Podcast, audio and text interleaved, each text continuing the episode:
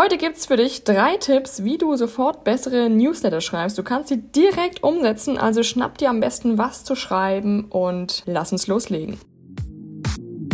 Hey, wie cool, dass du hier bist bei Newsletter Secrets. Ich bin Caro Möller, Online-Marketing-Expertin und in diesem Podcast zeige ich dir, wie du deinen Newsletter von Anfang an zum Umsatzbringer machst und nicht nur zu einem weiteren lästigen To-Do auf deiner Liste. Außerdem gebe ich dir immer wieder spannende und persönliche Einblicke in mein eigenes Online-Business Du bekommst hier 100% Ehrlichkeit, kein Blabla, sondern direkt umsetzbare Tipps und Kick-Ass-Motivation, um richtig durchzustarten. Also, let's go! Kommen wir zu Tipp Nummer 1. Und ähm, der ist fast vielleicht schon der wichtigste. Sei anders, sei du. Was meine ich damit? Ich lese so ultra viele Newsletter, Instagram-Posts, was auch immer, die alle gleich klingen. Und damit meine ich jetzt nicht, dass wir über das gleiche Thema sprechen. Ich meine, niemand erfindet das Rad neu, ja. Die Themen sind wahrscheinlich alle ähnlich in deiner Branche, ja. Wenn du, weiß nicht, Ernährungsberaterin, Yogalehrerin, Elterncoach bist, ja. Die Themen sind ähnlich. Gleichzeitig lese ich so oft vom Wording her einfach Posts oder Newsletter, wo ich mir denke, das könnte wirklich Copy-Paste von einer anderen Person sein.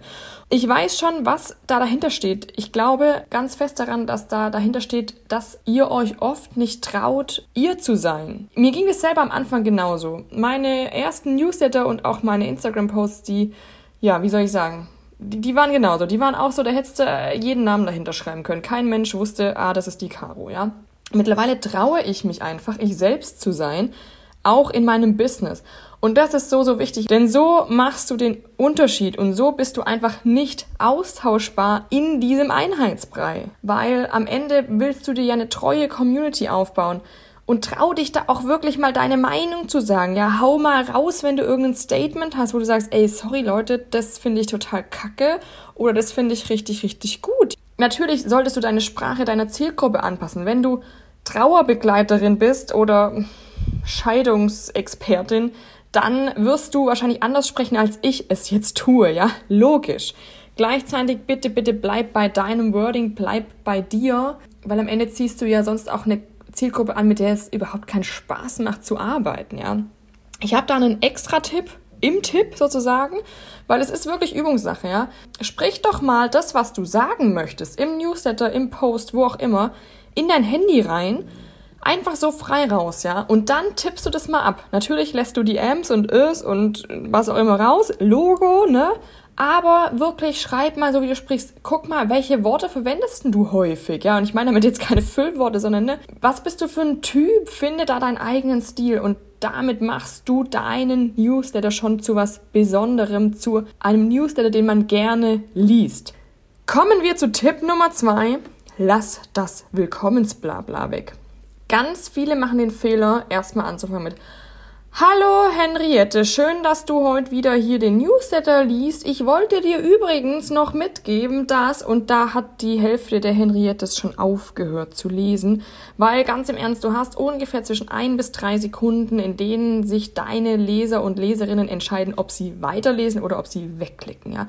Im E-Mail-Postfach ist es vielleicht noch ein Ticken länger als jetzt bei einem Instagram-Post. Gleichzeitig ist die Zeit super kurz. Steig direkt ein.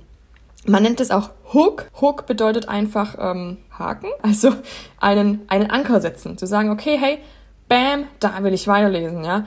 Ähm, du könntest zum Beispiel eine kritische Frage direkt am Anfang stellen. Du könntest etwas total Unerwartetes am Anfang schreiben, was du dann im Laufe deines Newsletters auflöst, ja. Du könntest direkt ins Thema reinschmeißen, direkt in eine persönliche Geschichte reingehen. Und mir geht es nicht um Clickbaiting. Also Clickbaiting ist ja das so, reißerische Überschriften aller Bildzeitung zu wählen ähm, und dann ist nichts dahinter. Ja, am Ende dein Newsletter sollte trotzdem immer auch Substanz haben. Trotzdem ist es super wichtig, dass du direkt am Anfang deiner Leserin, deinem Leser zeigst, warum lohnt es sich hier weiterzulesen. Und Tipp Nummer drei, raus aus der Mehrwertfalle. Jetzt gebe ich dir super Tipps und gleichzeitig sage ich dir, nicht jeder deiner Newsletter muss drei Tipps, fünf Don'ts, ähm, die Anleitung zu XY enthalten. Das ist sogar eher kontraproduktiv, denn die Leute haben doch gar nicht die Zeit, das alles zu lesen, geschweige denn umzusetzen. Ja, es ist wichtig, dass dein Newsletter kein leeres Phrasenschwein wird, ja, wo man äh, irgendwie nach dem dritten Mal lesen, ähm, also nach dem dritten Newsletter denkt, ey, nee, also sorry, da ist ja nichts drin, ja. Gleichzeitig kann Mehrwert so viel mehr sein als immer irgendwelche Anleitungen, Tipps und so weiter. Mehrwert kann zum Beispiel sein eine persönliche Story, mit der sich deine Leser und Leserinnen identifizieren können. Mehrwert kann sein, was zum Lachen. Mehrwert kann sein, ein Gedankenanstoß, den deine Leserinnen, deine Leser ja einfach verarbeiten wollen und mal drüber nachdenken, ja? Und daraus vielleicht eigene Schlüsse ziehen. Also du musst nicht immer den super Mehrwert im Newsletter geben, weil die Menschen haben gar nicht die Zeit dazu, das alles zu verarbeiten. Und ganz im Ernst, nach dem dritten Mehrwert-Newsletter, den vierten öffne ich schon gar nicht mehr, weil ich genau weiß, oh, das wird jetzt wieder anstrengend. Jetzt muss ich da wieder, boah, da, nee, kann ich gerade einfach nicht, ja. Deswegen finde da so ein bisschen eine Mischung für dich einfach, ne? So mal Mehrwert, mal Persönliches, mal ein bisschen was Lustiges vielleicht, mal ein Gedankenanstoß, ja. Überleg dir da einfach so, dass du da ein bisschen Abwechslung reinbringst. Und nochmal ein extra Tipp, so kommst du nämlich auch aus der Perfektionismusfalle raus und aus diesem, oh Gott, was soll ich nur schreiben? Schon wieder irgendwie ein Tipp, ja? Ähm, nee, brauchst du gar nicht, ja? Das Leben, unser Alltag, unser Business-Alltag, aber auch unser Familienalltag oder Lifestyle bietet so viele Möglichkeiten, über die ein Newsletter geschrieben werden könnte. Also ich mache das wirklich immer so, jetzt kommt eigentlich schon wieder der nächste Tipp, ja, äh, ich komme heute gar nicht aus dem Plaudern raus ich habe ja mein Handy immer dabei und du wahrscheinlich auch. Gerade hörst du mich ja auch auf dem Ohr, ne?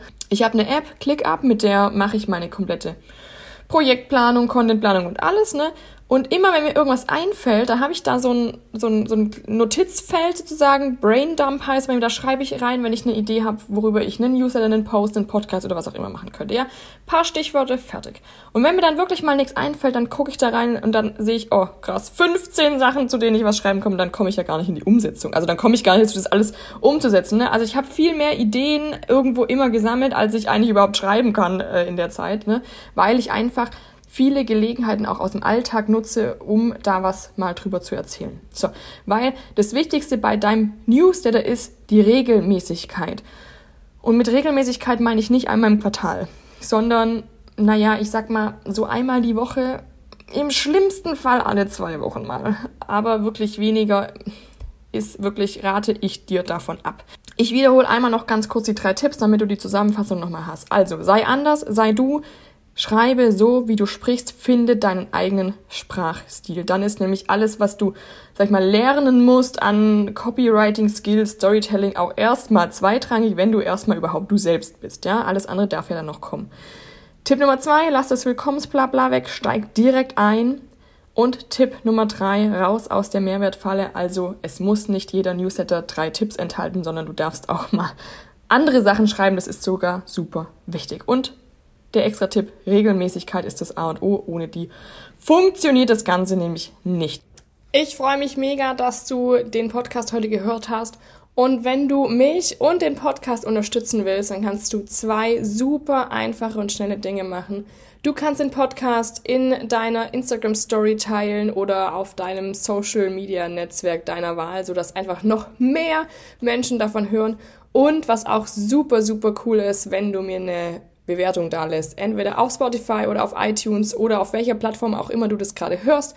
Und das hilft einfach mir und dem Podcast noch bekannter zu werden und noch mehr Menschen zu helfen. Vielen lieben Dank und bis ganz bald, deine Caro.